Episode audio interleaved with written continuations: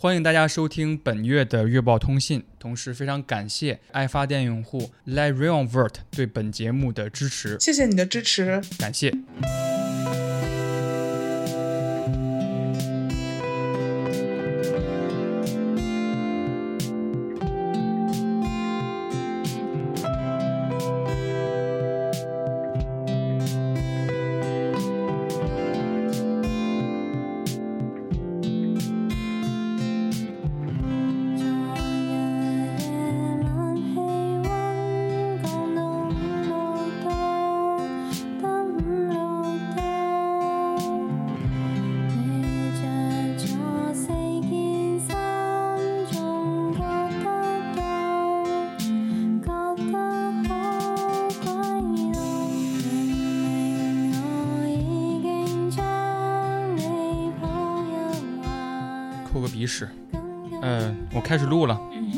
我昨天就刚从成都回来嘛，出差去了成都的核聚变，然后落地北京的时候就觉得北京实在是太冷了，有点不客气了。这个这个温度，我是一个干对干燥这件事儿就是体感特别明显的一个人。我就在北京，我就感觉睁不开眼睛。我之前一直以为是那个紫外线太强了，然后就觉得每天都是眯着眼上班的。我会买那个，我在药房买那个呃修复鼻黏膜的一个喷雾还是什么的，就是睡前我必须开着加湿器，然后再喷这个，我才能就是比较容易的入睡。但成都也很冷吧？因为我看我在成都的朋友，他也穿的挺厚的。还好，呃，因为核聚变是那个在室内嘛，八点半就进场，然后下午五点多结束，等于说我整个白天嗯都在室内，穿一个毛衣什么的就 OK 的程度。嗯，然后我刚看了一眼成都的温度，跟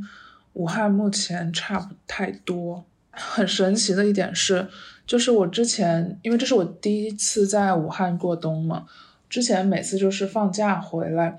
家里面开着暖气，非常的热。然后今年呢，因为我不确定我还要在武汉待多久，我就让家里人先暂时不要开我住的这个房子的暖气。嗯，但是我发现不开暖气依旧很热。我就问我问我妈，我说怎么回事？你是不是怕我冷，偷偷给我把暖气开了？她说没有啊，可能是楼上楼下开了之后，你这一层夹在中间，也会稍微蹭到一点别人的暖气，省钱就是 对啊，蹭别人蹭别人家的暖气。然后成都吃了一些好吃的小吃，甜水面、伤心凉粉，吃的挺好的，吃的很开心。然后在核聚变也很开心，我还碰见了那个谁了，夏之雨，你知道吗？不知道，就是一个说唱歌手，好像就是四川的吧。那核聚变这个市集和之前参加过的那些书市，你觉得有什么区别吗？核聚变就是游戏节啊，嗯大家都是去玩游戏的，有国内的、国外的，包括一些国内代理的厂商，嗯嗯你都可以在现场玩到。有很多人在排着游排着队玩游戏，然后还有很多其他的周边呀、贩卖。书市就是纯书嘛，不是你说，既然核聚变是以游戏为主，大家都排队要玩游戏，那我感觉现场应该有很多艺人的那种感觉。我不知道是不是艺人，反正我遇到夏之雨的时候，我觉得他好哀呀、就是 他他走了，他在我的摊位逛了一下，然后就走了，然后我就不确定是不是。我挺喜欢他的最新的专辑的，最新专辑就是讲还讲的很现实的一、嗯一个嗯一些东西，一些议题。呃，然后我就追过去了，我说您是夏之雨吗？然后他笑了笑说是，然后我说啊，挺喜欢您的最新的专辑的，我们合个影吧什么的。然后他的朋友好像用四川话跟他说一句说还是有人的，好好像他跟他朋友之前有打赌吧，就是说，哎呀，能能会不会有人来？碰见你啊？什么？哎这不是这好像那个何广智的段子，他说出名了之后，每天你的 KPI 是至少要被两个人认出来，没有被认出来就在地铁站赖着不走。对，而而且后来还有那个史里芬也来了，啊。史里芬老师还来还来我们摊位了，嗯。但是我就不想显得我说啊我认识你，让他有一种嗯，可能是我想多了，有一种包袱，对，哦有种包袱说啊我是不是应该，所以我就是给他很认真的介绍了一下伊藤润二，一我们出的漫画。然后他、哦他说啊，真的不错，很很值得收藏一套什么的。他说确实很好，他有两个朋友在旁边，当然没买。OK，不错不错。你呢？你最近那个嗯，在香港玩的怎么样？这一次去香港和我二零一七年去香港的感触很不一样。嗯，就我这次去，我就是我从一个呃内陆人的观感来说，我惊讶的发现香港居然有那么多的白人。嗯，就是有一天我在坐那个船的时候，就是本来看风景嘛，就是突然一回头，发现后面有一个白人，就是西装革履的白人，他把手放在他的那个。呃，亚裔女朋友的胸上面，甚至都不是简单的搭在上面，是有一些更嗯不适合在公众场合去做的举动，这让我非常的感到不适。我就会开始，就是开始观察我走在路上看到的那些路人吧，就是我会不由自主的把他们有一点像是分划分那个阶层的感觉。我知道这其实是一个不是很好的行为。然后不仅对路人不是很好，对我自己的旅游的感受也不是很好，但就是会不由自主的陷在这种观感里面吧，就是因为白人真的非常多，让我感到有一点，就是对我自己有点不安全感，然后这个感觉贯穿了我这一趟在香港和在澳门的整个旅程当中。因为我好像跟你去的时间差不多，我是一六还是一七年，就是大二的时候自己一个人去的香港。嗯嗯。我可能觉得啊，是不是你第一次去的？因为是第一次，所以总想着要尽情的游览香港，然后去了一些游客都会去的地方。然后第二次去的时候，你会更开放的去游览。然后我不知道这两次游览哪个更真实，但是听起来好像你第二次更真实。我觉得可能一七年去的时候，因为当时我也还没有上大学嘛，然后现在。我对于整个对身份政治、对于种族政治有更多的了解之后，我就会带着这种视角去观察香港的社会，就像一个开关一样，就是你开了，就是自己是关不了的，就回不去了，回不去了。而且这种冲击跟之前就是，比如说刚刚上大学，在一个比如说刚去加拿大上大学的时候，那种感觉是很不一样的。因为至少在那边你可以听得懂英语，嗯，但是香港我就是完全听不懂粤语，我走在路上就会觉得非常的不安全。嗯，我知道，呃，就是心理上的那种不安全感吧。对，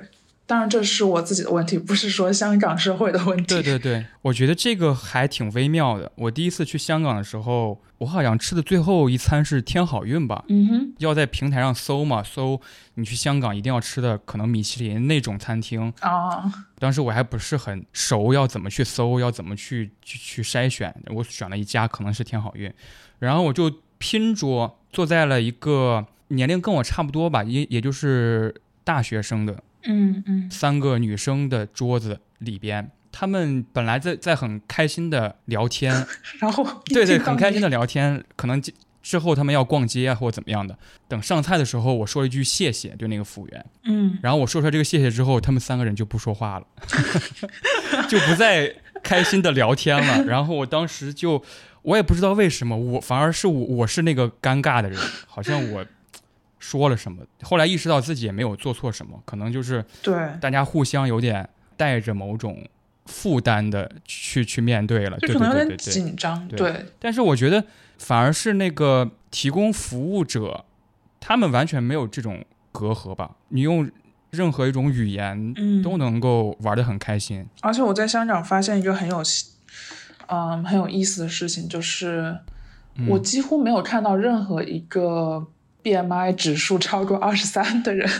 就是它的那个地形，经常就是上坡完了下坡，下坡完了上坡，而且这就是在市区，所有人都穿着就是运动鞋，嗯，哪怕你不是说奔着去什么 City Walk 这种目的去，你都是要 City Walk，你都要微信步数一天恨不得两万这种。对对对，是。就香港，我看到的每一个人都非体型都非常的苗条，可能在重庆也是这样。有可能，我在香港的时候，我第一次去的时候，我就是狂走。啊，对我第一天好像是四万步还是几万步，就是而且我是那种走一天不吃东西的，我就是去便利店买个水，嗯，然后我就开始走。有一种先入为主的概念吧，就是觉得哇打车肯定很贵，啊、去哪儿我就说那我走过去吧，或者是怎么样的。对对对，感觉很健康，有时候会怀念那种健康。总体来说，香港还是我觉得还挺有趣的。嗯，不是，我突然就想到，有时候我我就会有点，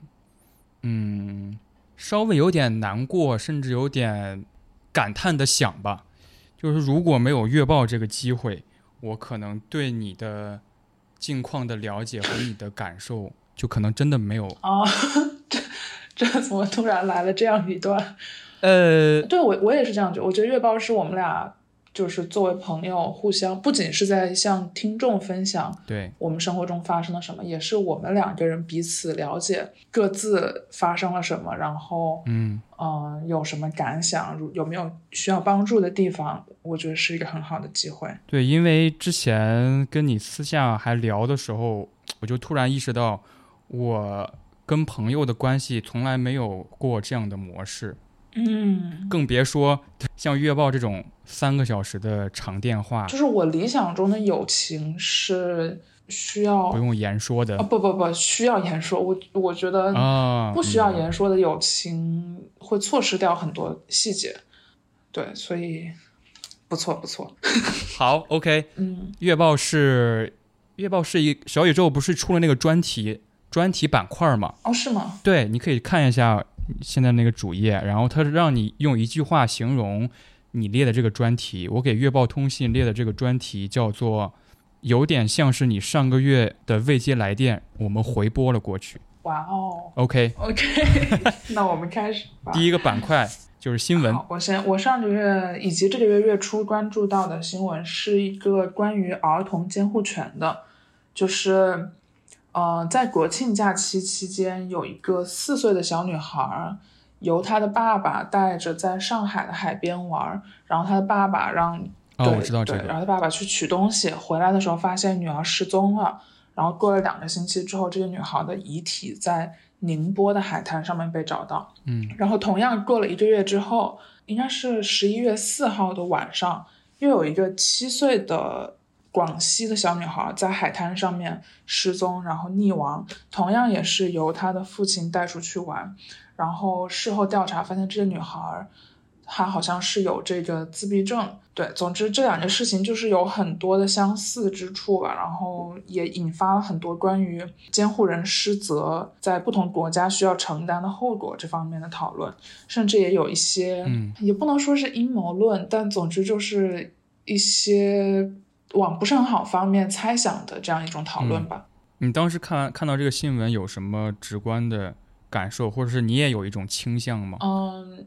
我倒没有说是往就是最坏的那个方向去想。但是我的确看了之后很生气，因为我觉得在这两件事情当中，这个父亲都是非常非常非常非常失责的。就是我当时看到的时候，我觉得哇，这中间有太多太多，你只是把它放到那儿，这个行为之外的太多选择了。对对对，而你就做了那个把它放到那儿的那个选择，而且还不会受相关的惩罚或者是后果。惩罚对于责任上的指摘，我就觉得很魔幻。但是后来有有一个讨论的结果嘛，就是儿童的和监护上有什么新的？就是很多人说这个是嗯一种新的仪器，对仪器的方法，而且你不用受到任何那个法律上的后果，你可能顶多在舆论上面稍微承受一点，但是如果你本身不在乎，那那那就也对你没有任何影响。嗯，对，总之我觉得是一个很魔幻然后很难过的事情吧。那你的呢？呃，OK。我这个新闻是那个奥特曼和 Open AI 这件事儿，感觉是整个科技和泛泛科技领域有这么个领域吗？是的，是的，都绕不过去的一个新闻，对，一直霸占着热搜。然后那个我的朋友还说，这个热搜怎么总是奥特曼呀？这是奥特曼又怎么？但是最开始，其实我是没有很关注这个新闻的，因为我觉得我在跟我朋友聊在聊感受的时候，都会说，就是很多人都在关注 Open AI 或者 AI 领域的新闻，他们到底是不是真的在想关注？我们就会有这么一个疑问，就是好像真正关注这件事儿是因为什么？是是是因为它很它是一个趋势，就是感觉不到自己在这个新闻当中的。就是真实的感受，嗯嗯，但是后来我就是尝试去好好了解一下这回事儿是怎么回事儿。我觉得当中有一个特别美妙的一点，就是我觉得值得说一下。我先跟大家说一下这个新闻大致是讲什么，就是 OpenAI 前不久有一个呃科技大会嘛，看了那个几分钟的剪辑版，就是现在 AI 技术力能做到的很多事儿，是你完全之前都不太敢设想的。比如说，它就是说你只需要打字输入你想要的 App 是什么样子的。然后 AI 就能够做好一个完整的 App，然后上架 App Store，然后你就可以靠这个 App 来赚钱。这就是现在 AI 能做到的，你只需要打键盘输入，你不用真的去写代码，你只需要你不用。去写一个类似于描述这样子的东西。呃，我们之前对呃 Chat GPT 的一些刻板印象，比如说它会围绕一个不懂的概念来反复绕圈说。那其实都是 GPT 三点零时代，现在对四了已经四，也就意味着它的信息库进化到了二零二三年的四月份，它是我们同龄人当中的全知者，差不多是这么一个概念。他那个科技大会说，他下一步要要往五点零走嘛？嗯，对对。呃，总之科技大会之后最大的一个新闻就是 OpenAI 的这个联合创始人奥特曼，他被董事会给驱逐了。就是好像没有声明的把他开除出去了，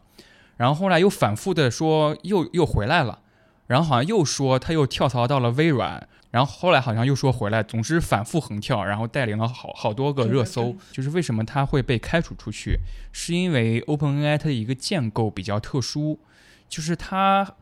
在创立之初是二零一五年嘛。创立的时候，它是一个非盈利的组织，对他们不想被预料当中的最终会被资本主义侵蚀的那么一个结局所影响，所以他们创立之初是非盈利组织，甚至还构想出了一套很别扭的建构。这个组织创立出来了一个管理实权，然后这个实权呢又开设了一个子公司，这个子公司是盈利的，呃，微软占有百分之四十九的股权。但是它占有的是这个子公司百分之四十九的股权，剩下的百分之，呃五十一是他的那个 OpenAI 的员工和他的那个呃管理层，就是高层。单一股权最大者是微软嘛？但是它其实决策不了这个公司的走向，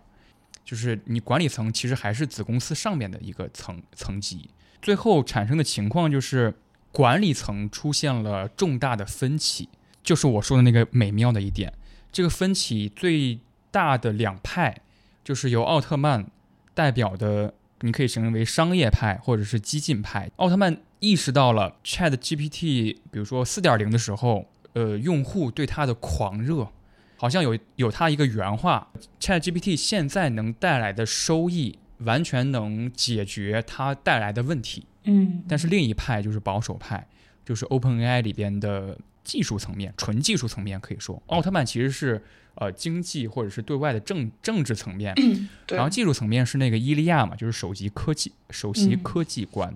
他有点保守，相对于那个奥特曼的激进，他就认为我们应该更严肃的看待现在这个 AI 的进化的程度，他关注伦理和安全方面更多一些。他说他能够预料到未来对 AI 是特别美好的，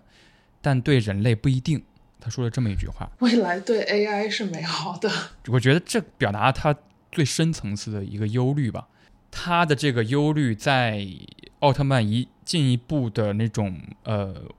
外化的举措和行为当中爆发了，然后最后管理层等于说把奥特曼踢出了他的那个董事会，造成了很大的一件事儿，就是这个技术它不归人类所有了。我觉得这一点是美妙的。就是哦，就是在这个新闻里，我能感受到，是很多人都臣服于这个技术之下，就好像我们在讨论这个技术是一个独立的东西。嗯，就是他们的那个另外一位联合创始人伊利亚之前发过一个推，就是说他们最新的研究已经，嗯，就是因为他现在面向用户发布的是 GPT 四点零。那就说明他们内部在研究的已经是五点零，甚至是六点零了。他说他们已经掌握了一些非常，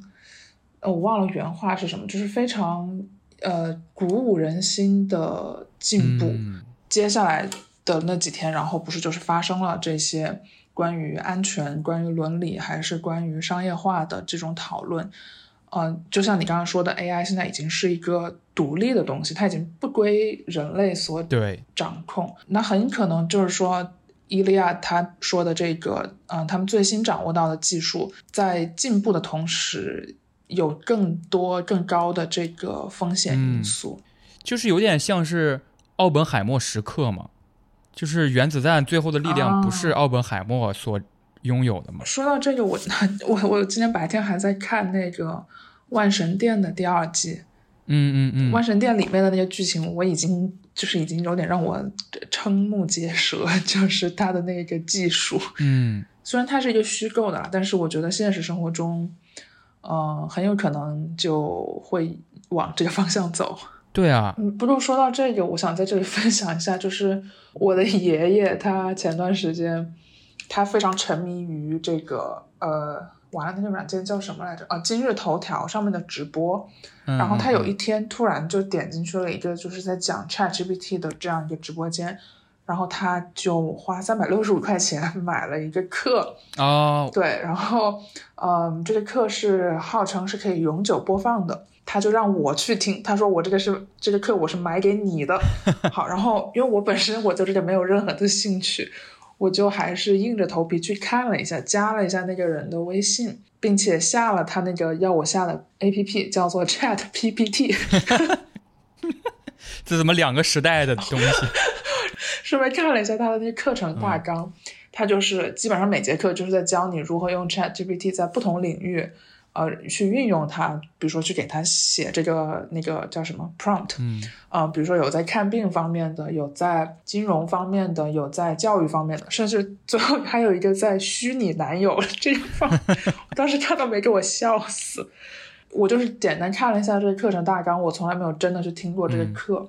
后来有一天，那个人就是我加那个微信号，他给我发消息说，就是群发的消息。他说你可以把我们的这些课程分享给你的朋友，如果你的朋友买了这个课呢，你可以获得这个课程百分之五十的这个利润。如果你的朋友再卖给别的朋友，他可以再获得百分之五。总之就是一个传销的这样一个套路。对啊。后来就是果断的把这些所有东西都删掉了。嗯，我在我在期待着有一天 AI 能教我用 AI。嗯，就是我们属于是，就是说对新东西接受很快的啊，对。但是对于那些，比如说他没有接触过一些比较前沿科技的人，比如说中老年人，那他很可能就会被一些打着这个 ChatGPT，比如说投资或者什么东西的这样一个噱头去被诈骗。嗯，这三百六十五块钱，我觉得就是 纯纯的就是被骗了。嗯。今日头条是一个用户量那么广的一个 APP，它随便骗上几百个人，它那就赚翻了呀！而且这个东西没有任何的成本，嗯，甚至是它让 AI 写的。对，就像你说的，你告诉 AI，我说你给我写一个诈骗的 APP 出来，它马上就写好了。AI 只是有机格而没有人格，它没有人性。嗯，OK，下一个一个词，嗯，我要先说的这个词叫做克奇。不知道你有没有听过？当然，当然。一开始是一个源于德语的词汇，它指的是对现存的艺术风格欠缺品味的复制，或者是对已经获得广泛认同的艺术作品毫无价值的模仿，掺杂着一种讨好的谄媚以及自我感动。然后，克奇这个词在中文语境下更常用的一个同义词就是媚俗。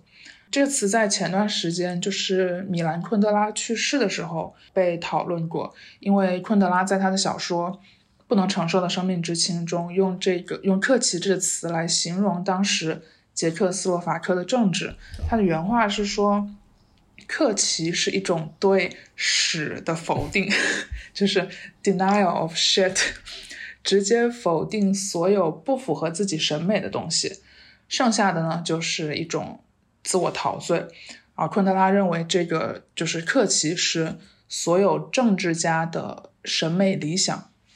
嗯，就是我在查这个词的时候，看到界面新闻在二零二零年的一篇文章里有更通俗的解释过这个克奇的意思。他说，克奇的动机是重新认识世界，认识自己，但是这个世界和自己都是经过美化的想嗯假象，而克奇者明确知道这是假象，却依旧会为他而感动。我觉得这听起来确实和一些政治理想非常的符合。嗯，我觉得克奇，大家常听播客的话，应该会对他非常非常的熟悉。相对来说，对我来说最浅显易懂的一个解释是，多年前看莫言对于“克奇”这个词的解释。他说，他小时候一次语文课还是什么时候，很小的时候，就是老师读了一个什么烈士还是什么的文章，然后底下的小朋友都在哭，然后他没有哭，然后老师把他批评了一顿，他当时就觉得他之后要给不哭的人以权利，就是在所有人都哭的时候，不哭是可以的，好像是这么说的。嗯嗯，甚至我觉得对于克奇的讨论一度成了一种新的新的克克奇。奇 嗯，好像有一本书叫《日常生活当中的自我呈现》，去年的时候翻了几篇，还没看完。那本书挺好看的，就会讲我们日常生活当中的。他开始讲的是扮演性嘛，嗯我们在生活当中的扮演性，或者是我们是如何在什么时候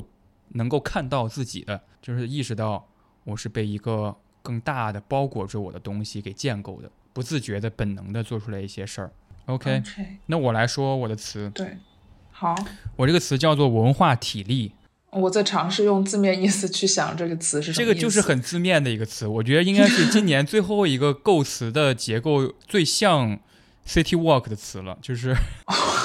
啊，原来是这样。city 哦 walk。文化体力，它造成的一些讨论，好像也有点那个趋势吧。当时是有那个 Twitter 说他看了那个《花束般的恋爱》，然后那个主角他有一个状态的巨大的变化，就是刚开始他们两个都是因为看了很多电影，有很多喜欢的音乐或者书而走在一起的，觉得说啊，这是我的百分百的那个人。嗯嗯工作之后，男主就迅速的把之前看电影的那些时间迅速的压缩到只能玩手游，就是他的文化体力迅速的削减。嗯，文化体力这个词也就跟比如说工作强相关，社畜。社畜强相关。呃，我觉得这个词还是挺挺值得想想的。我在很多年前豆瓣上看到一个我的好朋友，他发了一个呃广播，他就感叹现在自己的那个每天都很累，连听完一整张专辑的力气都没有了。就是后半句我一直记到现在，就是我当时不是很明白说啊，一个人听歌都没有力气，它是什么程度，或者说一一张专辑需要多少力气去听完？我其实一直不太理解这个，但是我现在能够发现的是，比如说我现在听一张专辑，是我通勤路上，比如说我上地铁那一刻，我开始听这张专辑的第一第一首歌，然后我可能出地铁的时候，我听到了倒数第二首歌，进到办公室，那我肯定就把这个就关了嘛。嗯那我下班，然后再去把这两最后两首听完，其实我有点感觉，我前面听的那种感觉我已经忘了。对，哎呀，我是不是觉得我是不是应该再完整听一遍？我又觉得 算了，我就没有那个那那个力气。或者你搬家搬到再远一点的地方，再多坐两站地铁。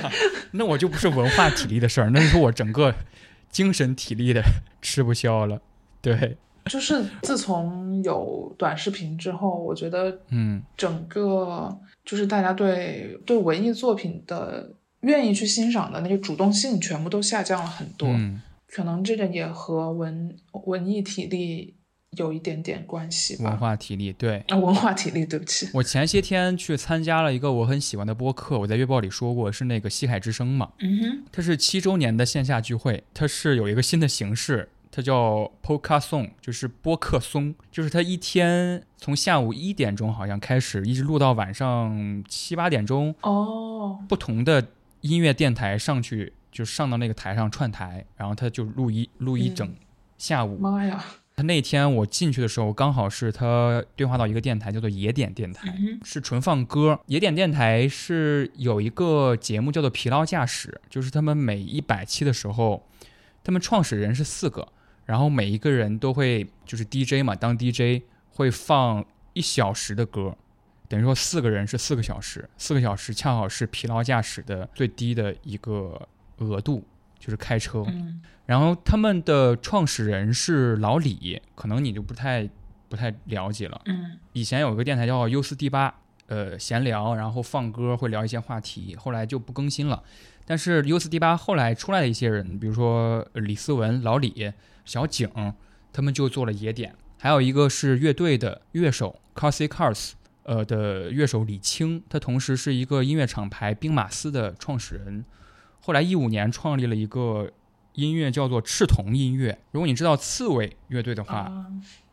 就在这个厂牌下面。还有一个乐队我还我还挺喜欢的，叫做晕盖，是一个杭州的钉鞋乐队。总之就是他们几个人都是朋友，之前也一起玩儿，就做了这个野点。嗯我记得当时西海就跟他们聊天，刘洋子就问了一个问题，说：“啊、你们野点说过一句话，说听歌是一个要做功的事儿，工是那个嗯，物理学对对对对对，做工的事儿，这句话怎么解释嘛？他当时我就觉得，我就记得那个小景说的挺好的，他说，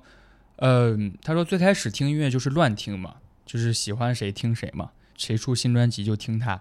然后后来发现自己有喜欢的厂牌了，或者有喜欢的，呃，一个有选品的音像店，或者是有一个有自己独特品味的网站了。然后就会关注他们上新了什么专辑嘛。他说他有时候会发现，他们会上一些很奇怪的专辑，好像看来跟他们的风格就很不符，就是那种 out of nowhere 的专辑。然后他就会觉得为什么？然后他就会去听嘛，他就会去研究嘛，然后他就会开始查资料，就会发现哦，原来比如说这个乐队的这个乐手做过什么项目，然后这个项目又是和之前的关注的音乐人或者乐队有什么相关，一连串的行为之后，然后再听这张专辑就哦就明白了，一点一点就理解，然后就会进步。所以他说。嗯音乐是做工的。然后那个老李说，在家跟小景他们俩打游戏的时候，就打二 K 嘛，嗯，小景总是会放爵士。有一次他就明确就反对说，你能不能打游戏的时候不要听爵士？他说我听起来很累。啊呃，他说听爵士是一个很费劲的事儿，就是好像你打游戏你就需要一些，比如说电子音乐或者是背景音乐，去听爵士就是一个，哎呀，你得你得琢磨，你得想象，哦然后你得嗯自己的一些想法又被又被音乐给打倒了那种感觉，很直观的解释了文化体力这个事儿。然后我现在我发现，我晚上看电影看到最后剩三十分钟、四十分钟的时候，我必须得暂停去洗个澡，然后我才能继续看。嗯体力不够对，体力不支了，那种感觉。但是我觉得这个词它好的一点就是它有一点中性，体力其实也可以锻炼嘛。哦，我是这样感觉的，锻炼锻炼就会回到一些巅峰时刻嘛，就是试图去锻炼锻炼嘛。锻炼锻炼。好，这是我看到这个词其实我还有一个词要说，这是一个嗯很小的词，然后也挺好理解的，也在上个月被提到很多，叫做内心小孩。嗯指的是心理因为童年时期没有得到满足，或者是经历了一些创伤而停止发育，维持在儿童状态的这样一部分自我，是一个和心理健康还有自我疗愈方面有关的词。因为我我印象里面上个月就是看到很多那种自媒体的标题，就是说二十岁到三十岁的过程就是重新养育自己的这样一个过程。嗯、就是重新照顾自己，比如说小时候没有被满满足的一些需求啊，这种，然后这就叫做内心小孩。我上个月跟我一个朋友在一起吃自助餐的时候，他说我的内心小孩就是吃自助餐，因为我小时候爸妈从来不带我吃 自助餐，但我非常的想吃。呃，我有了自己可以支配的金钱和时间之后，我就想吃自助餐的时候，我就可以很嗯，自由的去吃。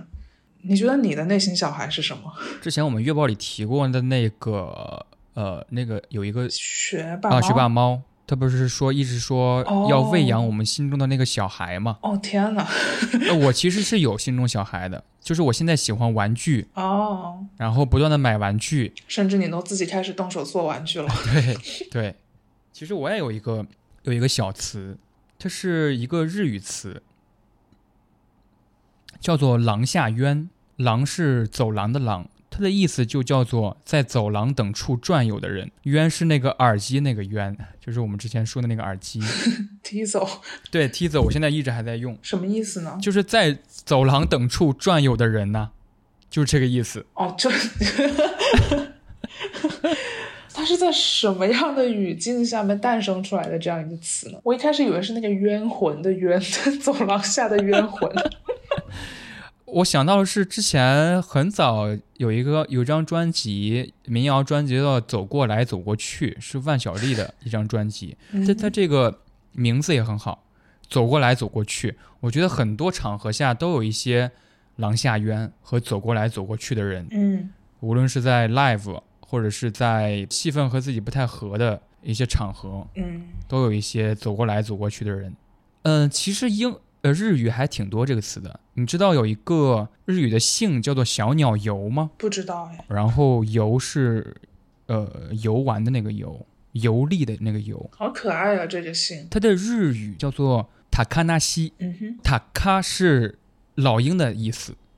然后纳西是奈奈就是没有，就等于说没有老鹰的意思。没有老鹰，小鸟就可以出来游了。哦，哇塞，这个，汉字写作小鸟游，读作是没有老鹰的意思哇，。这个好有趣啊。，对，还有一个是那个叫做月见里，就是那个月亮的月，见是见到的见，里是里边的里，也是一个姓月见里。它读作叫做亚麻那西，亚麻是山的意思，那西是没有山，没有山就看到月亮嘛。哇，好有诗意啊。OK，下一个一个电影，我发现我已经连续好几个月就是在电影这 part 说的都不是电影，都是电视剧或者是综艺了。嗯那你看的这个综艺是？哦不，我要看的这电视剧叫做《继承之战》，哇，你这太好了！太好了！你看过？我看过啊，我我很喜欢，但是我还没有看完。我十月份几乎所有的休闲时间都在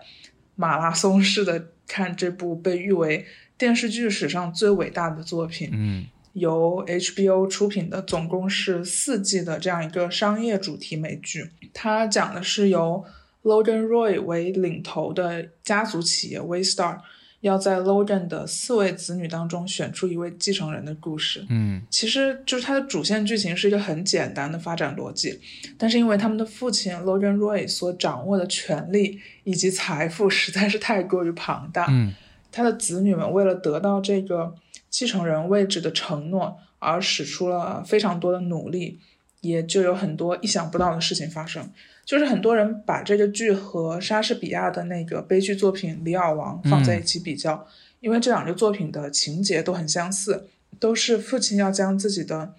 呃位置继承给子女，而且继承之战也是一个妥妥的悲剧故事。嗯，你你你没有看完，那你看到哪里了我？看到第呃第三季了。就是很早之前就看到第三季了，一直没有看，还是说你有就是持续的在看，然后目前看到了第三季？我一直没看，当时看到第三季，哦我当时文化体力不支了，无 无法接受它那么密集的输出了，然后后来就哎呀、嗯一下子没看就嗯放下来了。但是我很喜欢这个剧，那你要加油啊，体力要跟上啊。对我还会再看的。然后我其实觉得今天说的那个新闻，OpenAI 就很像是哦，美剧的剧情，然后我就想到了《继承之战》这个剧情，因为《继承之战》里面有一个情节就是。在那他那个他那个大儿呃不是大儿子，就是那个 Kendall 二儿子，二儿子，二儿子是一个，哎，反正他们一家都是有点，就是 more 啊，嗯。你知道吗？就是带点蠢的那种感觉，所以你就很理解，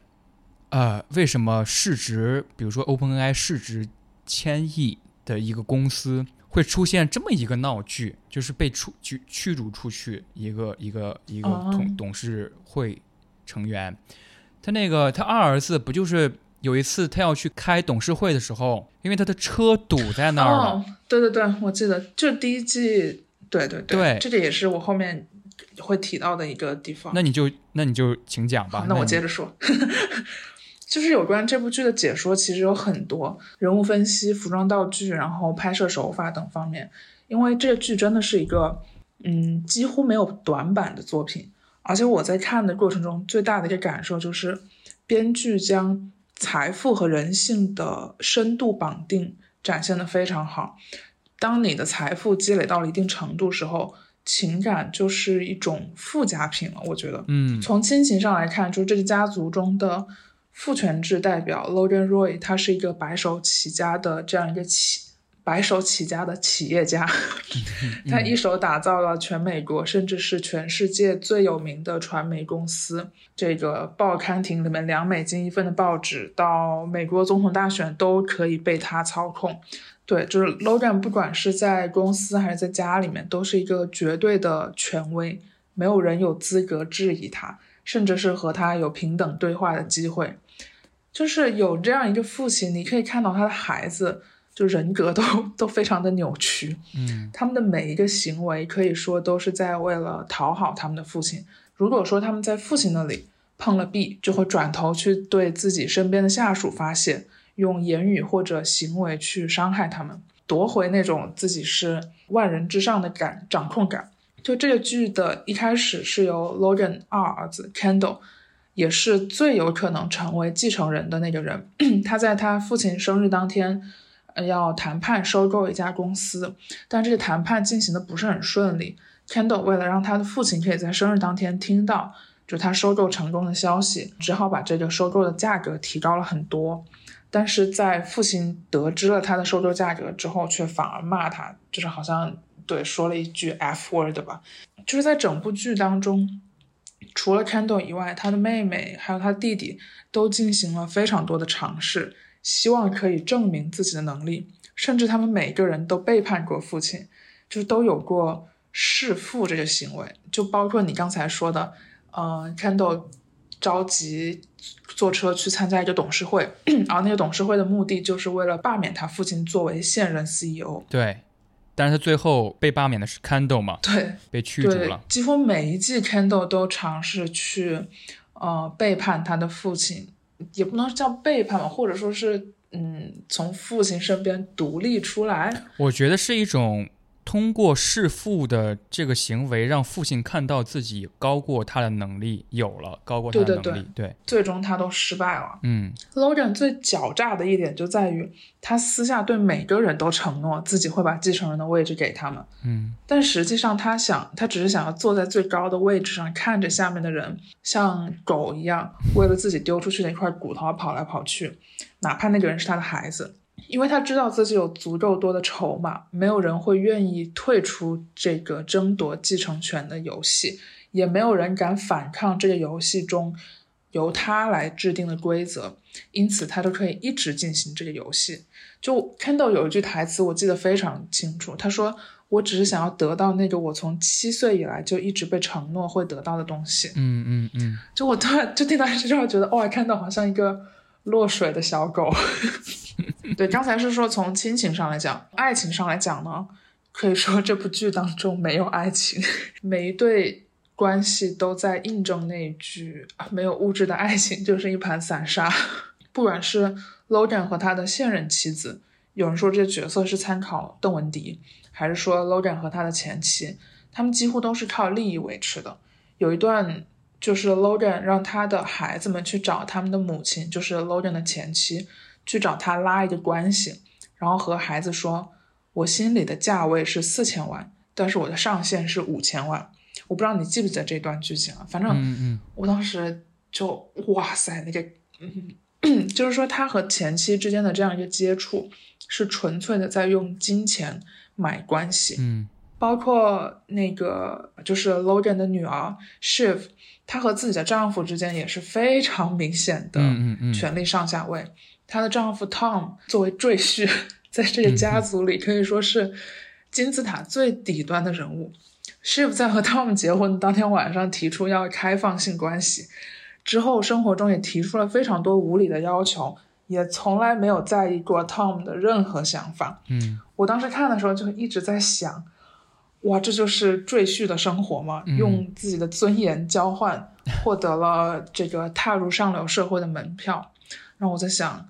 给我多少钱，我会愿意放弃掉我的尊严，放弃掉我的人性。而且 Tom 这个角色，我觉得特别，我、好像他这个演员好像因为 Tom 这个角色得奖了吧？对对对，是艾美奖还是金球奖的最佳男配对角？对对对对，然后我觉得 Tom 这个角色写的太好了，他里边有一个可能之后我提到书里那本书里面会谈到一个现象，就是，呃，在父权制这个体系当中，男性必须要在女性伴侣的这这面镜子身上照到大于两倍的自己，如果照不到，就会觉得自己不存在。哦，就会觉得自己被模糊了。这个被模糊的感受是非常非常难熬的。而在这个剧中，它的展现非常妙的一点就是 Tom 对于性这件事儿的执着，以及他对那个下属 Greg 嘛，对对他对的那种有点职场霸凌的一种手段，对，有时候会让他很奇怪的东西，甚至还会打他嘛，就是开玩笑似的打他。就是我觉得他意识到了自己在职场和家庭当中都被模糊掉了，都看不到。对他一直就是这样的一个情况。Greg 他不仅是一个公司的下属，他也是 Logan 的，这这关系叫什么？远房总之，他也是这个家族中的一个人。就是对纯血关系，包括你刚才说被模糊掉的这个感受是非常难熬的。嗯，我当时我听到你这句话的下意识反应就是，他这个难熬的感受可以被他从这个家族中获得的利益对冲掉。就说我虽然在这些人这里得不到任何的尊严，但是 我依旧因为这个家族的关系而得到了，比如说这个公司 CEO 的位置，甚至最最后还得到了更高的这个战利品。对，我觉得你这样说让我想到了，其实最开始大家看 OpenAI 那个新闻的时候，就会比较人文主义的认为说啊，这个公司它有人味儿，它是面向人类的公司，它那些员工都不是利益驱逐的。但其实我觉得它不是的，就是任何事情或者是任何这种大的公司，它的所有人都是有利益这个怎么说呢？这个元素在的。嗯，绑定。你即使作为一个员工，你也不可否认的是，你在这个公司工作，你可能有一些崇高的目标，但是你也因为这个工作带来了很好的收益。对，我觉得这就是一个，哎呀，就是就是万千个这个剧塑造的很好的一点的其中一点。或者说，可不可以从国内互联网公司来看，就是比如说员工九九六，他付出了自己身体的健康、心理健康，甚至一部分尊严，但是他收获了还比较高的这个经济回报。我不知道是不是大家都这么想，我只能说，我之前听那个节目讲火线嘛，就是我在约报里面提过那个剧，啊啊，对对对，就是仲卿提到了一点，就是加班费这个事儿。嗯哼，就是在民警美国啊，美国环境里边的，他们当时制定的制度里边，比如说你晚上工作之后，周六周日休息日，嗯，你出外勤，你的工资是高于平时的三倍的。对，你不能说，哎呀，我又要出外勤了，或怎么样，他们心底里边都是有一种，就是有一种窃喜的。西蒙就是写这个火线原著的这个人，他们当时跟那些嗯民警泡在一起，他们就直言说，他们就是为了加班费。啊，很很多时候，就是比如说赖着一些工作，嗯或者是说他要设计说，啊，那这个工作放在这个休息日，那下一个工作我不能全放在一个休息日来完成，我要分配一下，这样我的就是利益最大化。对，嗯，总之，《继承之战》是一个我觉得非常精彩的电视剧。对，就是虽然它这是一个商业，嗯，甚至有点偏政治斗争的这样一种严肃严肃题材，但是它在家族企业的这个权力财富斗争之下，有很多喜剧的元素，比如说他的那个弟弟 Roman 就很搞笑，而且还有一点就是，呃，Kendall 我很喜欢 Kendall 这个人，因为我觉得他是整个剧里面被刻画的最丰满的一个人。嗯，我不知道你有没有印象，他很喜欢呃西海岸说唱。对对对，对，就就这个剧的一开始就是他在车上，他要去准备谈判，他戴着耳机在那里说唱。对，包括后来他的他在他爸爸好像是就职六十年还是什么一个庆典上面，他原创了一首说唱歌曲。嗯就是总之这个剧里面有非常多 callback，他很喜欢说唱这个点的情节，让我觉得他是一个非常完整的一个人，就他有很多面。我觉得他给我的感觉，想要收购的那家公司也很有特点，就是一个小而美的公司。。对，后来也没有收没有收购成功嘛。我觉得他喜欢写 说唱嗯。和喜欢小而美的公司，恰巧印证了他某一个特点是，他其实不够年轻。但是他想要通过一点。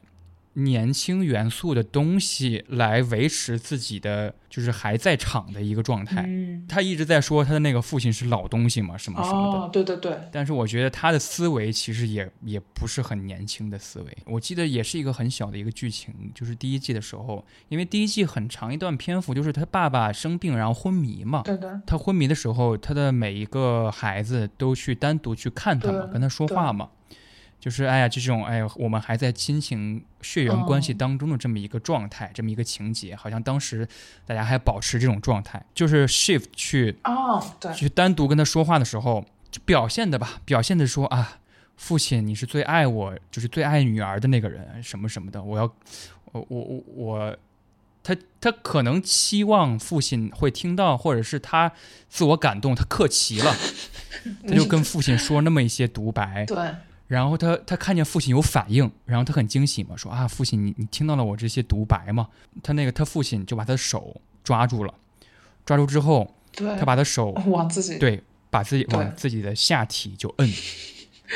然后他的那个 shift 当时就就傻了，就就他逃出了那个房间。对对对，他的父亲是完全昏迷的，就是他已经他不知道谁在旁边，就是昏的场面。我就觉得哇，这一幕刻画好牛啊！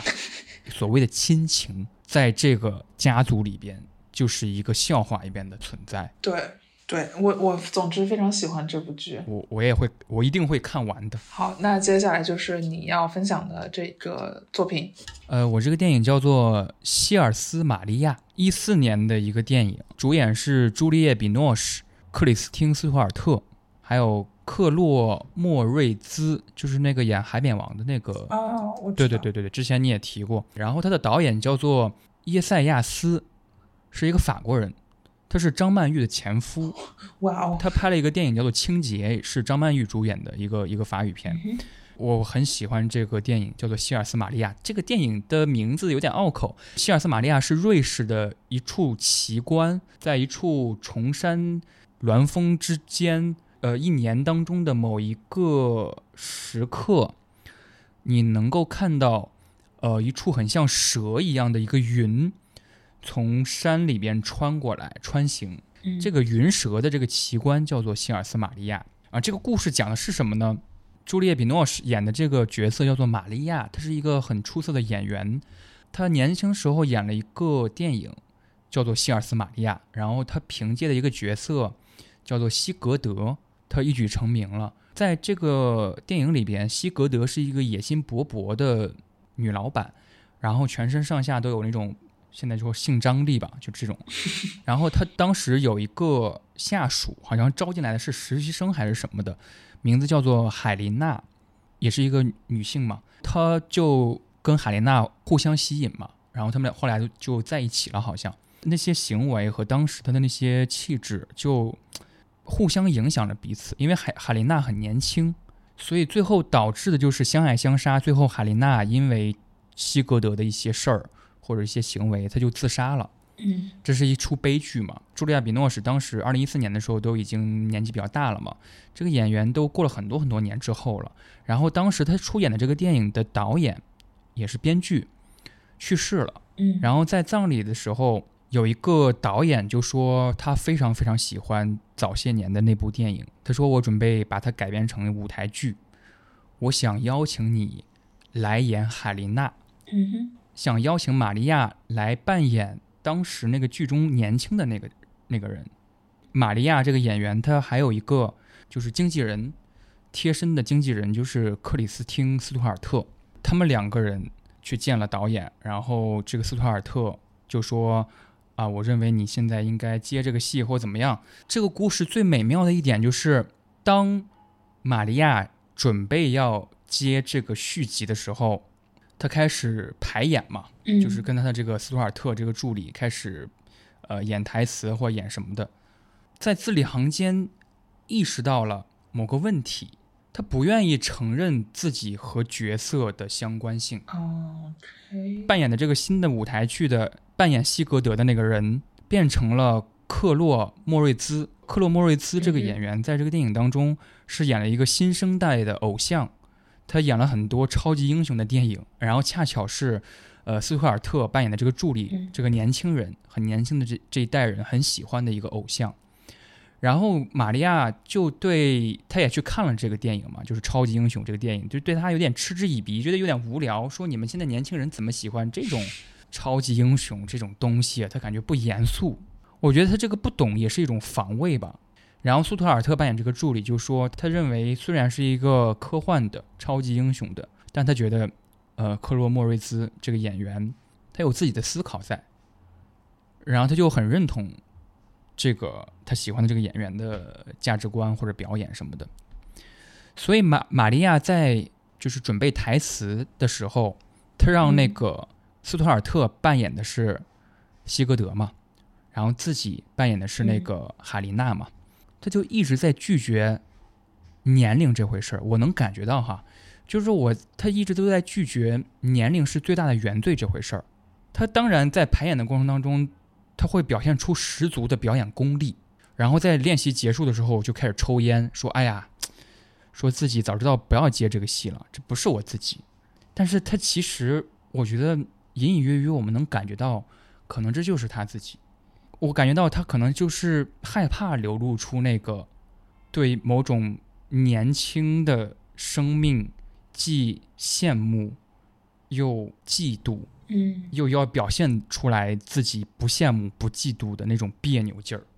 就是他对他的助理斯瓦尔特是这种感觉，而且他们恰好是一个老板和员工的关系嘛。嗯，我觉得这部戏就很，这个电影整整体呈现出来的结构就很像我看到一个看过一个电影叫做《合法副本》，那个电影也是两个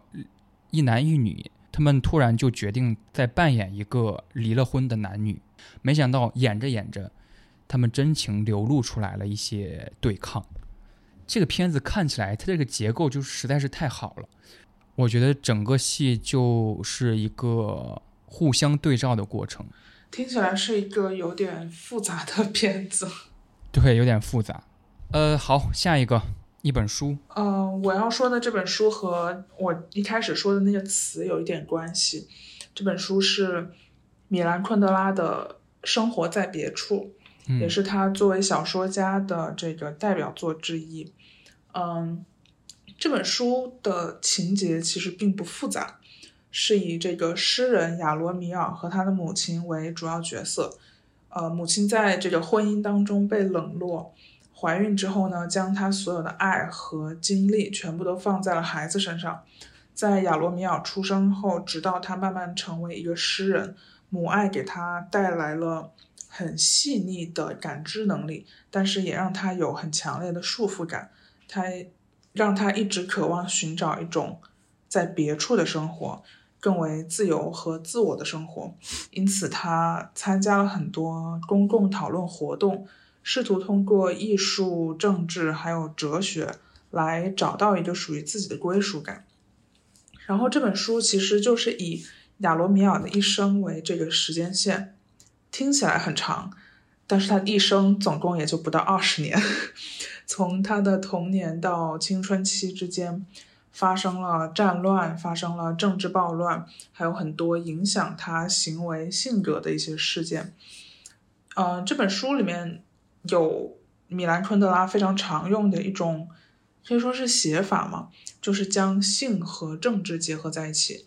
不仅是那种宏观意义上的党派政治，也有更为私人的，就是性别政治。比如说，当某个角色在某件事情上受到了挫败，他就会去通过性来找回对这个失败的反抗。嗯，比如说他的母亲在亚罗米尔的美术老师那里重新感受到激情，正是因为她在自己的丈夫那里受到了冷落。然后诗人呢，他在长大之后，为了反抗母亲的这种掌控和溺溺爱，故意把女朋友带回家，来破坏那种独属于母亲和孩子之间空间的那个安全感和私密感。包括他后来在一些和艺术家的聚会上面，他的政治或者是艺术观点被打击之后呢，他也会对女朋友进行一些强迫的性行为，来重新找到一种。嗯，男子气概吧。就这本书里面有两个我非常非常有感触的片段。第一个是在母亲怀孕之后，她的丈夫对她很差。昆德拉是这样子写的，但是我们也知道，这一次她的自信没有在情人的冷漠中土崩瓦解。的确，有一件非常重要的事情改变了她妈妈的身体。就在不久前，还是为情人的眼睛而存在的身体，刚刚进入了一个崭新的历史时期。它不再是为别人的眼睛而存在的身体，他成为了至今尚未有眼睛的某个人而存在的身体。我当时看到这段话，我觉得给我的触动非常大，并且是一种我从来没有想到的一种角度来写的。第二个我觉得很有感触的片段，是一个更偏有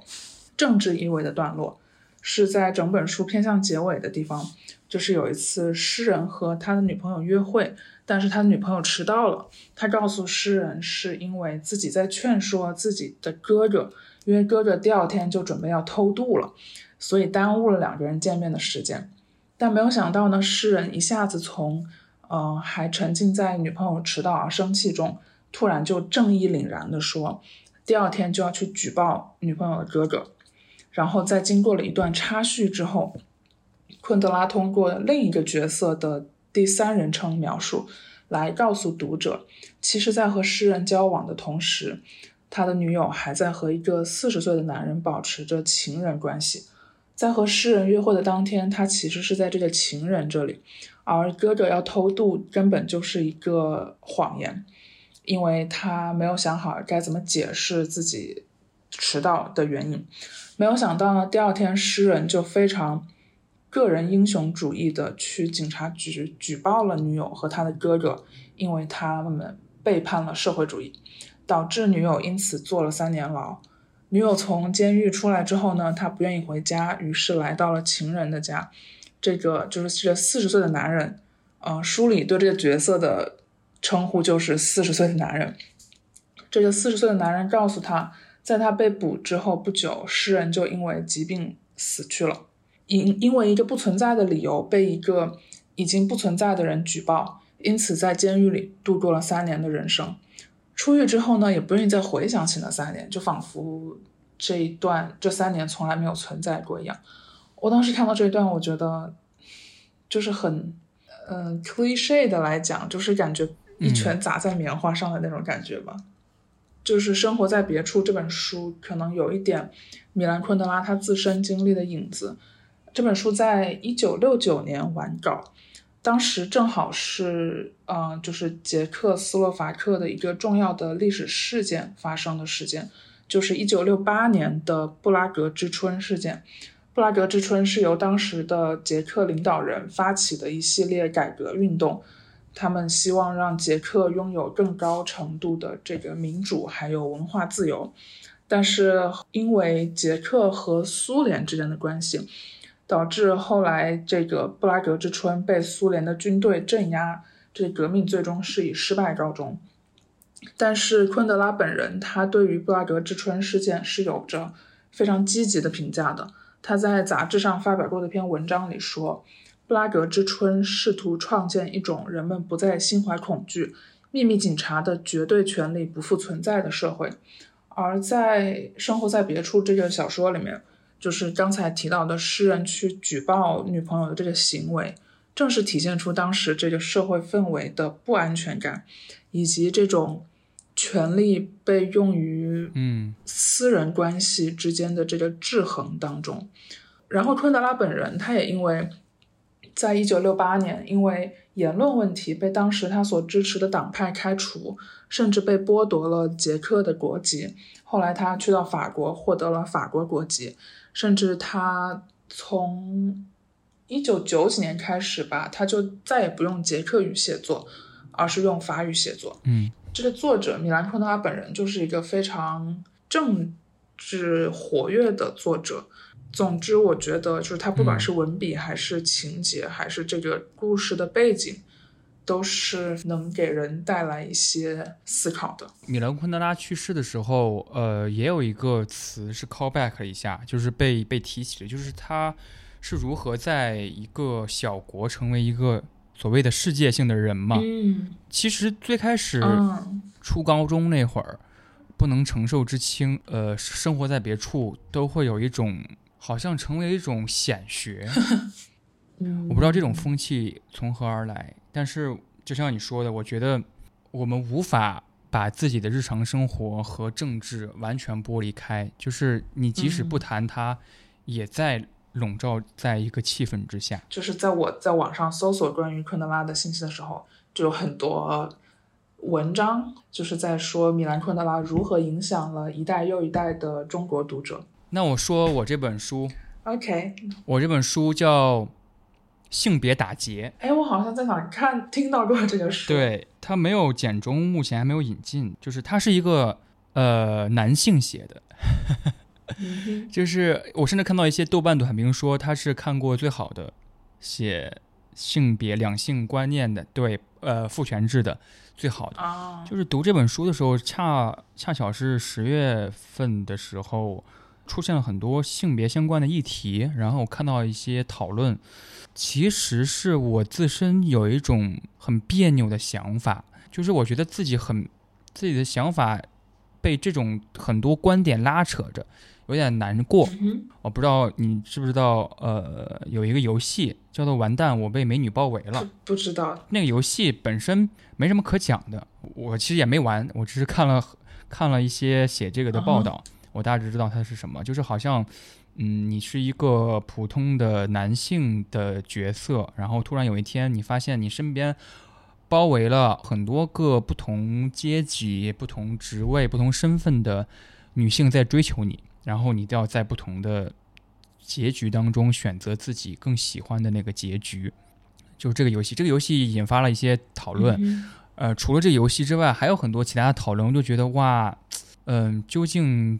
大家要讨论出什么结果就不太清楚，脑子懵懵的，可能信息量太多了。然后我又会有时候又会觉得，我们自认为自己看到了一些新闻，看到了一些事儿，就相当于关注了。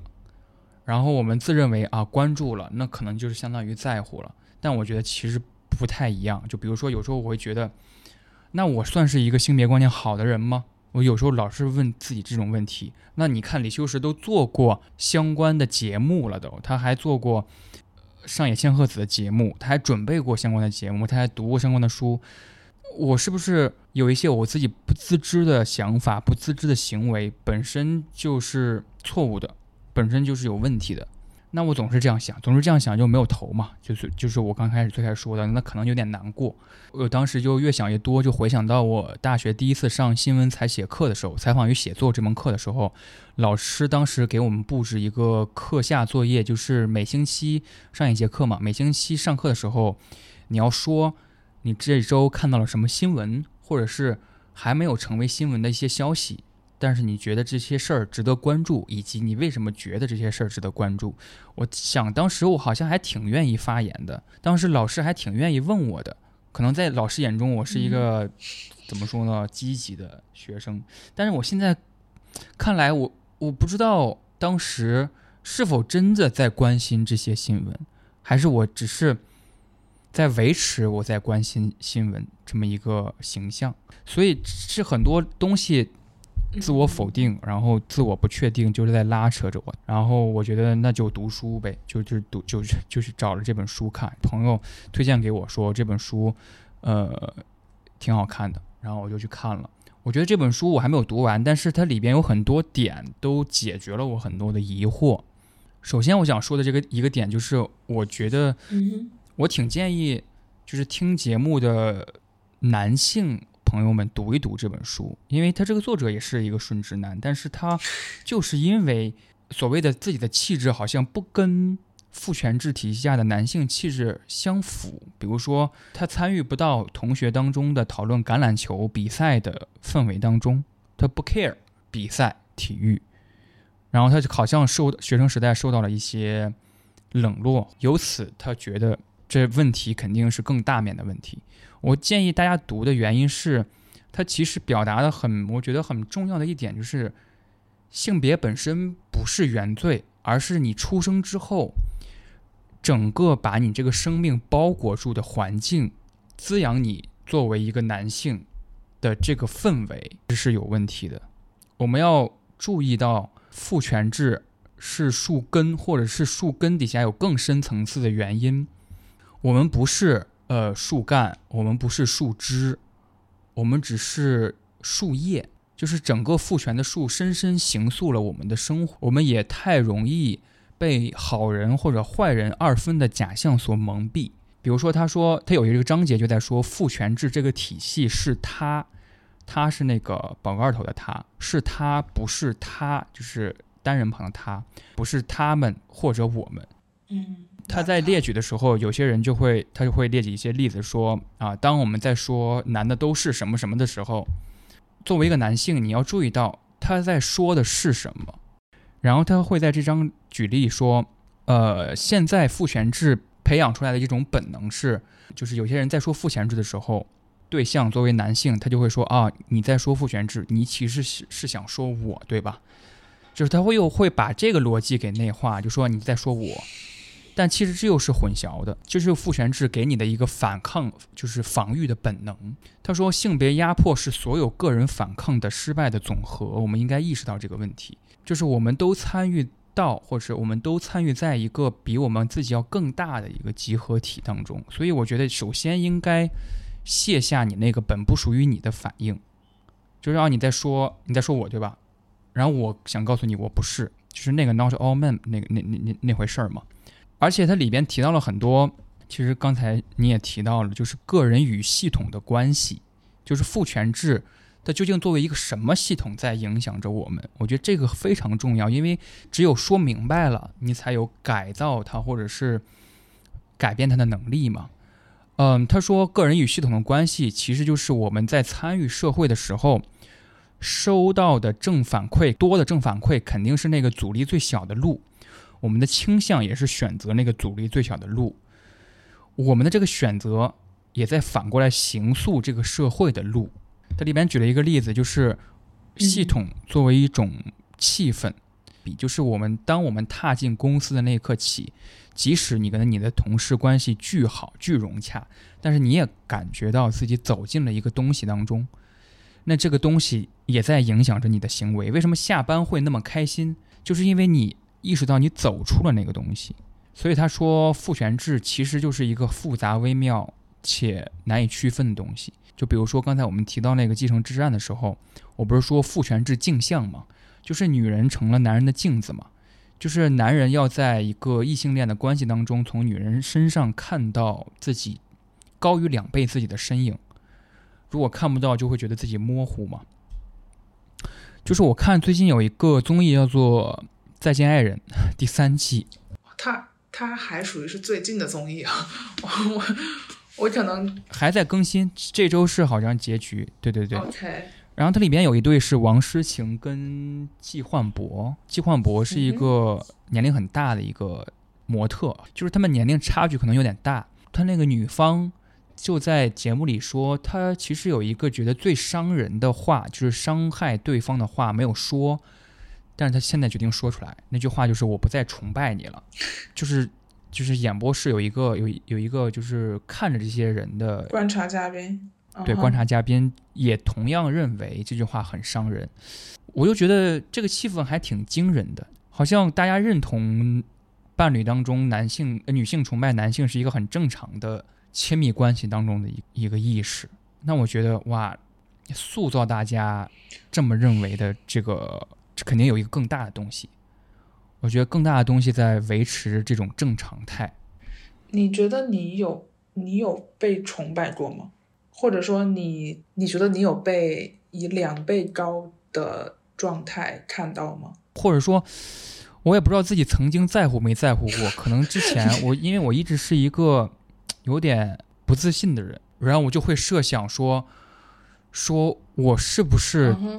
做到了。大家认为的好的那种程度，就是如果有人给我肯定，那我肯定是开心的。但我觉得这种好和给对方两倍高的那种自信是不一样的，因为给对方两倍高自信听起来就是你放大了他的成就，让他得到了他不属于，就是不属于他的那些东西，或者说通俗点来讲，就是让他变成了一个普信的人。而且我觉得这一点是它里面有一个逻辑，我觉得说的特别好。他说父权制营造出来了一个，或者是创造出来一个东西，最恐怖的东西不是欲望，不是控制，就是男性要掌控，男性有欲望，不是这个东西，而是而是恐惧这这个东西。男性在父权制里边，他们时时刻刻恐惧的是自己施展的这个控制力有一天会控制自己。我觉得这种这就是它构成这个系统回环一直沿用至今，有很多个支撑它的点都是这种微妙不可言说，只能你靠你慢慢体会的点。他还说一点就是，嗯哼，比如说让女人或者让女性成为父权社会的一份子，比。质疑父权社会来的更容易，让少数女性占有权呃权位掌控的位置，比质疑社会生活是否应该依靠阶级和支配的组织原则要来的更容易，就是这么一个逻辑。嗯，而且它里边书呃恰巧提到了本质主义一个问题。我在那个上野千鹤子不是也那些节目也问了这个问题嘛？就是为什么女性主义、女权主义运动或者女性主义是反？本质主义的，然后他说，其实就是因为信奉本质主义带来不了任何的希望，我们根本没有任何的证据能够证明我们能够改变人性，或者想办法让男人和女人完全隔离。然后本质主义其实是将我们现有现代智慧抛弃掉，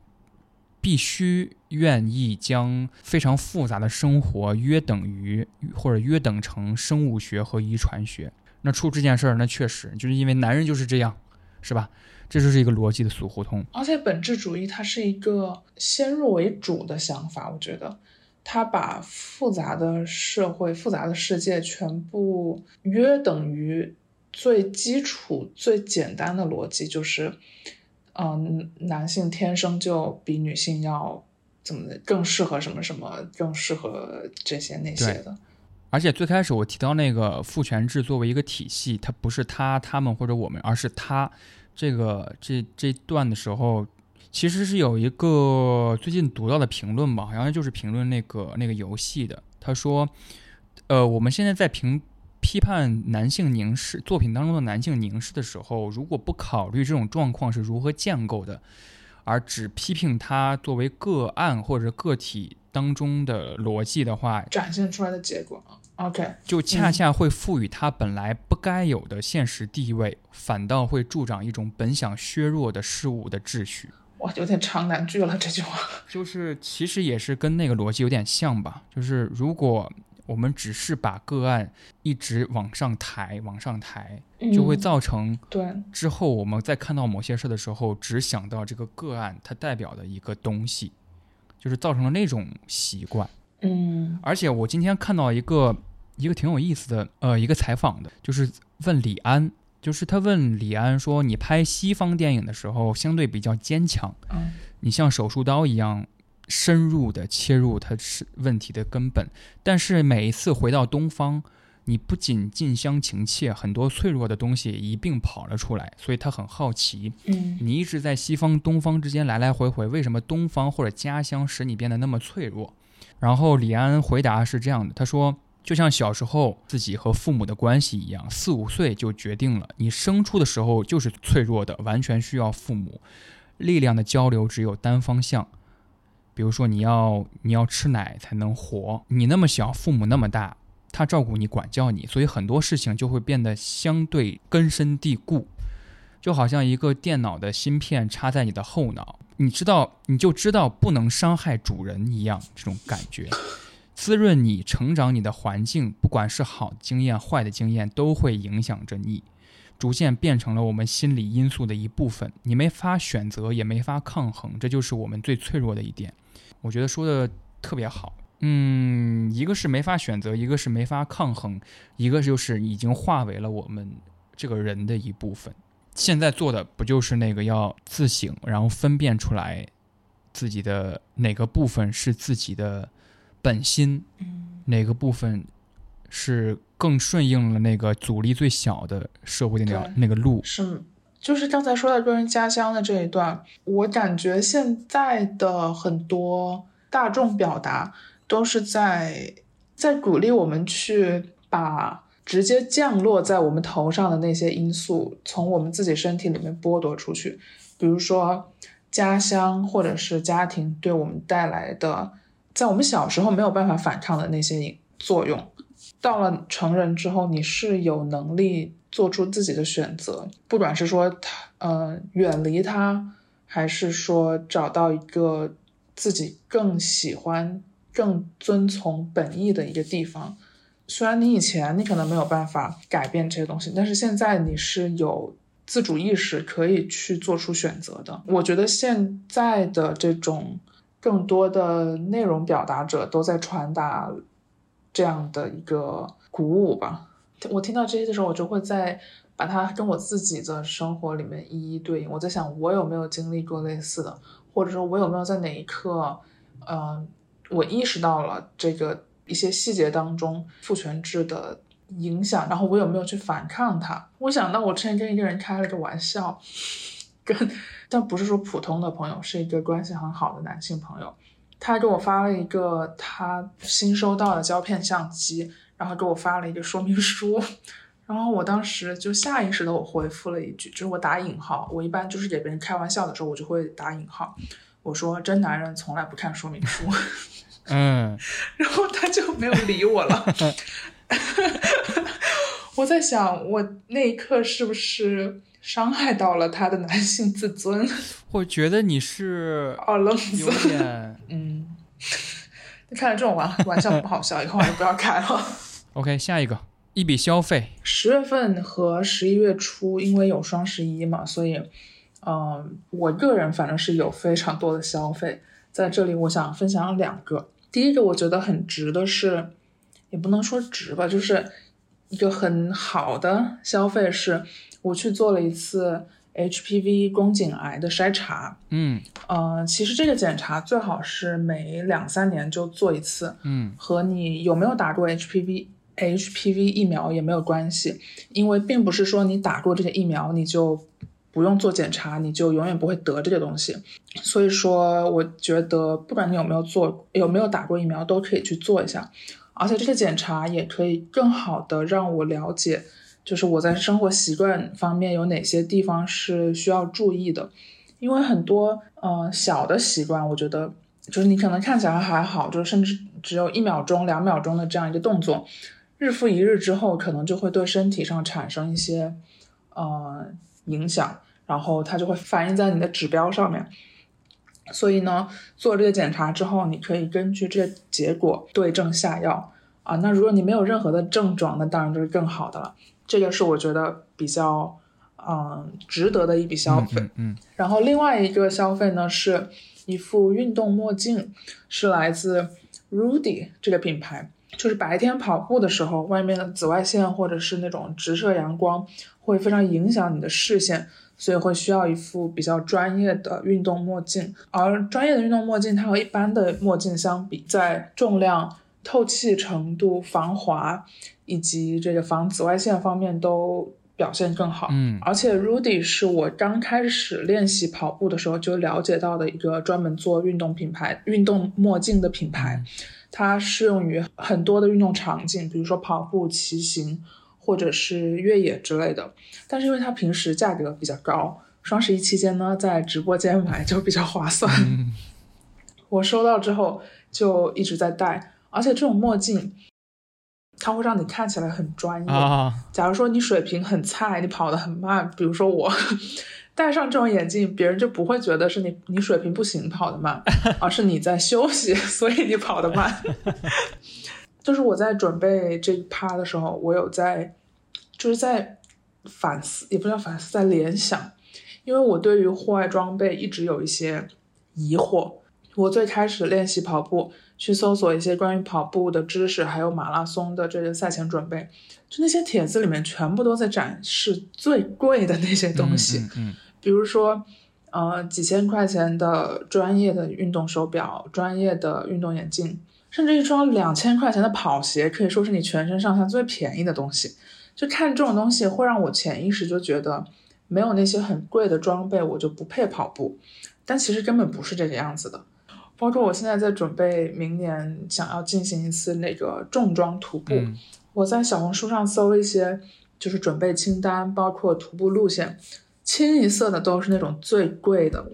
最贵的户外背包，最贵的登山杖，最贵的冲锋衣。虽然说户外运动是一个对身体素质要求很高，然后对装备的专业性要求也很高的东西，但是就是只买贵的，会让我觉得有点偏离了你开始这个事情的初衷和运动的本质。对，所以我觉得对于新手来说，在接触户外运动的时候。对于网上的分享，不能全盘接受。当然，对，不然你可能还一座山都没有爬，就已经先花出去了非常多的钱。就是买墨镜这个消费给我带来的一些，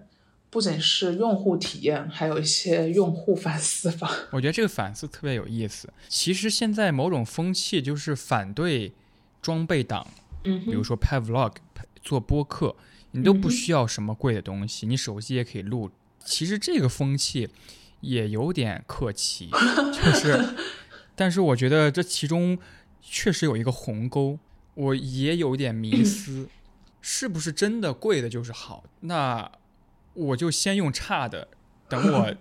有有钱或者是等折扣，我再买好的就好。就是我第一次参加跑步比赛之前。我当时就是受困于没有一个运动墨镜，但是我当时又没有钱去买一个专业的墨镜，然后我就在拼多多 上面买了一个，呃，八十块钱的，我记得很清楚，八十块钱，它同样是一个运动墨镜，就是它该有的功能都有。说是啊，其实我也不知道它究竟跟那个更贵的、跟两千块钱的那种甚至更贵的差在哪里，但是我当时就是觉得。哦，我现在买不起贵的，那我就买一个便宜的。等我有钱了，我再去换一个贵的。嗯，对啊。你想不到什么返利，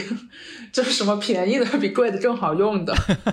对我现在暂时想不到什么返利，可能在一些生活用品上面有这种，但是在一些专业性很强的价格的差距是会体现在产品的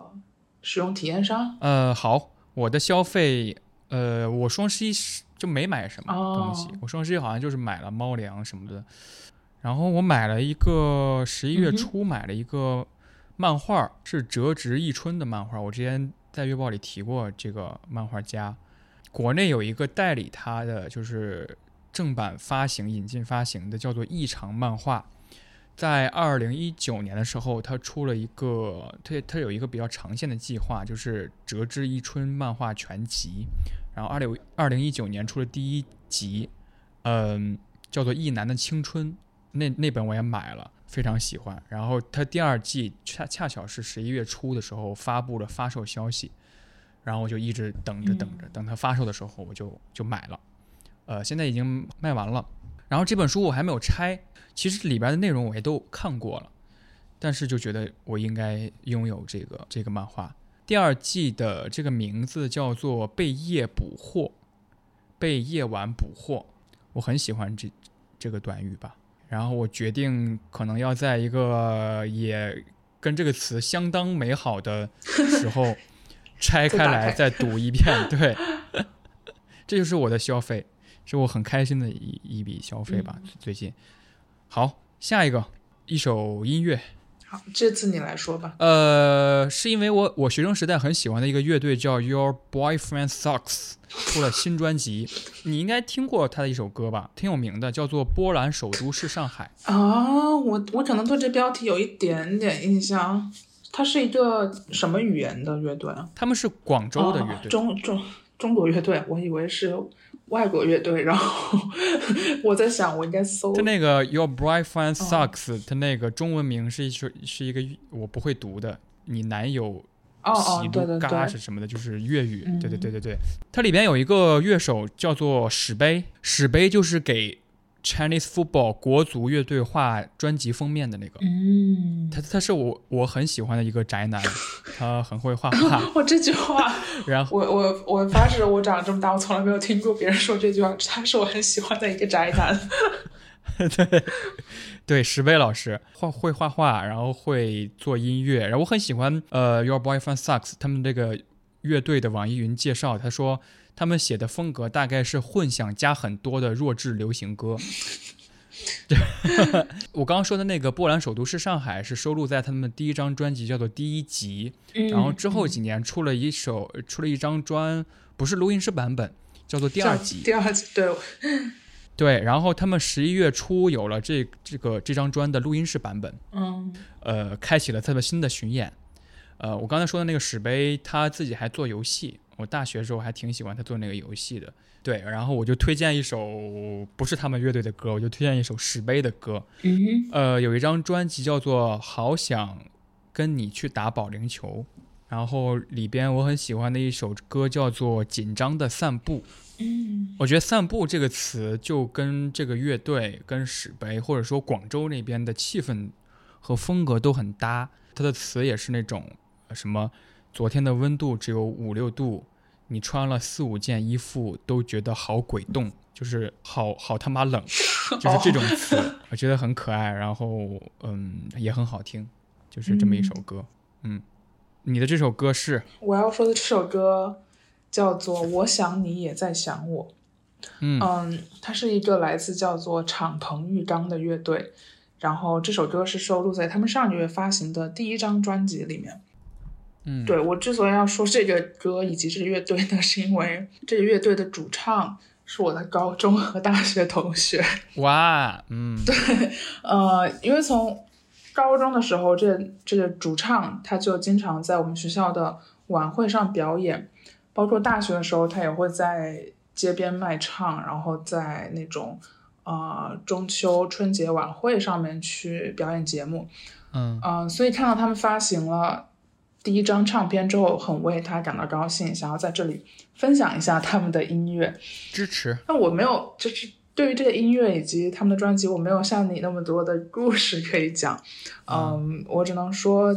包括就这专辑的风格是那种以轻快的小甜歌为主，至少我在听完之后是这种感觉。啊，你也可以说是在散步的时候听，就是任何时候听都很合适，很 chill 的那种。音乐风格，哇，这句话简直可以搭在任何的歌里面，很 chill 的音乐风格。对，我看到有首歌叫《在星期天早上玩任天堂》。对对，这不这不就是史碑会写的歌歌名吗？说不定他们也有一些互相认识，或者是有一些联系呢。只是我作为一个听众，不是很知道。呃，最后一个环节是你上个月留给我的一个题目，就是感受到跟北京有联系的那一刻。我可以举一个昨天的例子吧，就是我昨天不是刚从成都回来嘛，然后回到家都是五六点钟了，然后我拿着行李箱进到了那个电梯里边，然后我上电梯的时候，突然有一个穿着很厚很厚的那个军大衣的一个邻居，一个老大爷就进来了，然后他就问我说：“冷吧？”对我说：“冷冷，真挺冷的。”他说：“你你老家是哪儿的呀？”呃，我就脱口而出我说：“我是出差去了。”你懂我那种微妙的感觉吗？就是，嗯嗯，他口气当中就有一种啊，你是刚来北京的一个人，对他，他也他说哦哦去哪儿了？我说嗯成都，他说啊成都好，成都暖和。我说是，那一刻我就觉得，哦，我跟北京这个城市联系挺紧密的，就是这种紧密是我不由不由自主的。嗯，就是我不想显得我跟这个城市很不熟。有一个挺有意思的、挺有意思的例子是，上个月的时候，我跟我朋友在地铁站口聊天，然后聊了很长一段时间。突然有一个大叔，他拿着行李箱过来了，就问我问路，然后他用河南话问的路，他说：“呃，他说，哎，这个人民医院怎么走啊？就是人民医院怎么走嘛？”嗯就说。我说我不知道，我帮您问，我帮您看一下。然后我用手机查完之后，我就想要跟他说怎么走嘛。您看您这样汪倩直邹，我就突然变成了河南话，就是我没有思考，我说的时候我就已经是河南话了。我当时脱口而出的时候，我就觉得哇，这个微妙的感觉可能我能感受到，我觉得那个大叔也感受到了。然后他就很自然的跟我说啊怎么怎么走，我也跟他说怎么怎么走。他说行，谢谢。然后就结束了，挺有意思的。就是就是，我当然我的那个河南话是不是一个非河南人能够模仿得出来的？他也能够，他肯定能够感受到，我不是在故意嗯调戏他，对吧？那就说明你讲的很原汁原味啊，对对对对对河南话，是的，是的，啊，我不知道他会不会感觉到美好，就是，或者是、嗯或者是友好，但是如果感受到，相那就那就最好了。对对对对，嗯是的嗯，这就是十一月的月报通信。对你还要留着给我呢。对我还要留一个给你，哇，我想一想。呃，我最近在看一个剧，叫做《足球教练》，嗯就是它是一个很轻松的剧，你也可以看一看，就是没有什么负担的看的剧，就是一个一美美国的橄榄球的球队的教练，他他被调往了一个英国英超的球队做足球教练，期间有很多文化冲突上的趣事儿。呃，它里边就谈到一个词叫做易普症，叫做 YAPS，就是会发生在体育运动员当中的一个症状。这个症状就是，如果一个人一个运动员他在赛场上突然有一个巨大的失误，比如说他点球的时候突然踢飞了，然后让他们这个球队错失了呃冠军。他如果有这个巨大的失误，他会变得很普通，就他再也发挥不了自己的巅峰时刻的那些动作了。然后这其实不是一个病理的，就是完全是心理作用，叫做易普症。嗯所以我想留给你的这个命题就是，在你目前的生命里，有没有哪一个时刻突然非常非常担心某一个能力会消失？嗯，OK，我嗯靠，嗯，哎，嗯，好，嗯，就是这么一个问题。OK，好，那我们下个月再见，下个月再见，大家拜拜。拜拜。